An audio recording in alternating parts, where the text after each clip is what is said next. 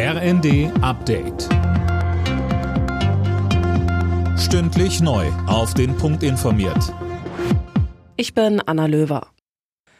Die Gewerkschaft Verdi hat für Montag zu ganztägigen Warnstreiks an den Flughäfen Berlin, Bremen, Hannover und Hamburg aufgerufen. Hintergrund ist unter anderem der Tarifstreit im öffentlichen Dienst. Reisende müssen sich auf Verspätungen und Ausfälle einstellen.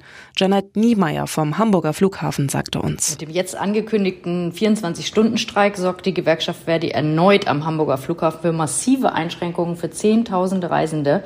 Und das ausgerechnet mitten in den Hamburger Märzferien. Allein am Montag erwarten wir eigentlich rund 30.000 an- und abreisende Gäste. Man muss schon sagen, dass dieser Streik jetzt zum wiederholten Male und wirklich ganz bewusst auf dem Rücken der Hamburger Passagiere ausgetragen wird. Und auch im Nahverkehr soll es einen großen Warnstreik geben, und zwar am 27. März bundesweit. Das haben die Gewerkschaft Verdi und die Eisenbahn- und Verkehrsgewerkschaft EVG mitgeteilt. An dem Tag beginnt die nächste Verhandlungsrunde für den öffentlichen Dienst. Streik abgewendet bei der Post. Arbeitgeber und Gewerkschaft haben sich nach zehn Verhandlungen auf einen neuen Tarifvertrag geeinigt.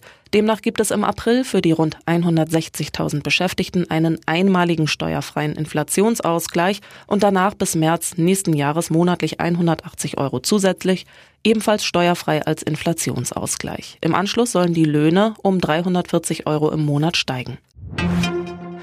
Schalke und Dortmund haben sich im 100. Revierderby 2 zu 2 getrennt. Bayern München steht nach einem 5 zu 3 Sieg gegen Augsburg mit zwei Punkten vor Dortmund an der Tabellenspitze der Bundesliga.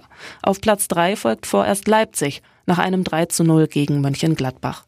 Frankfurt und Stuttgart trennten sich ebenso 1 zu 1 wie Hertha und Mainz. Alle Nachrichten auf rnd.de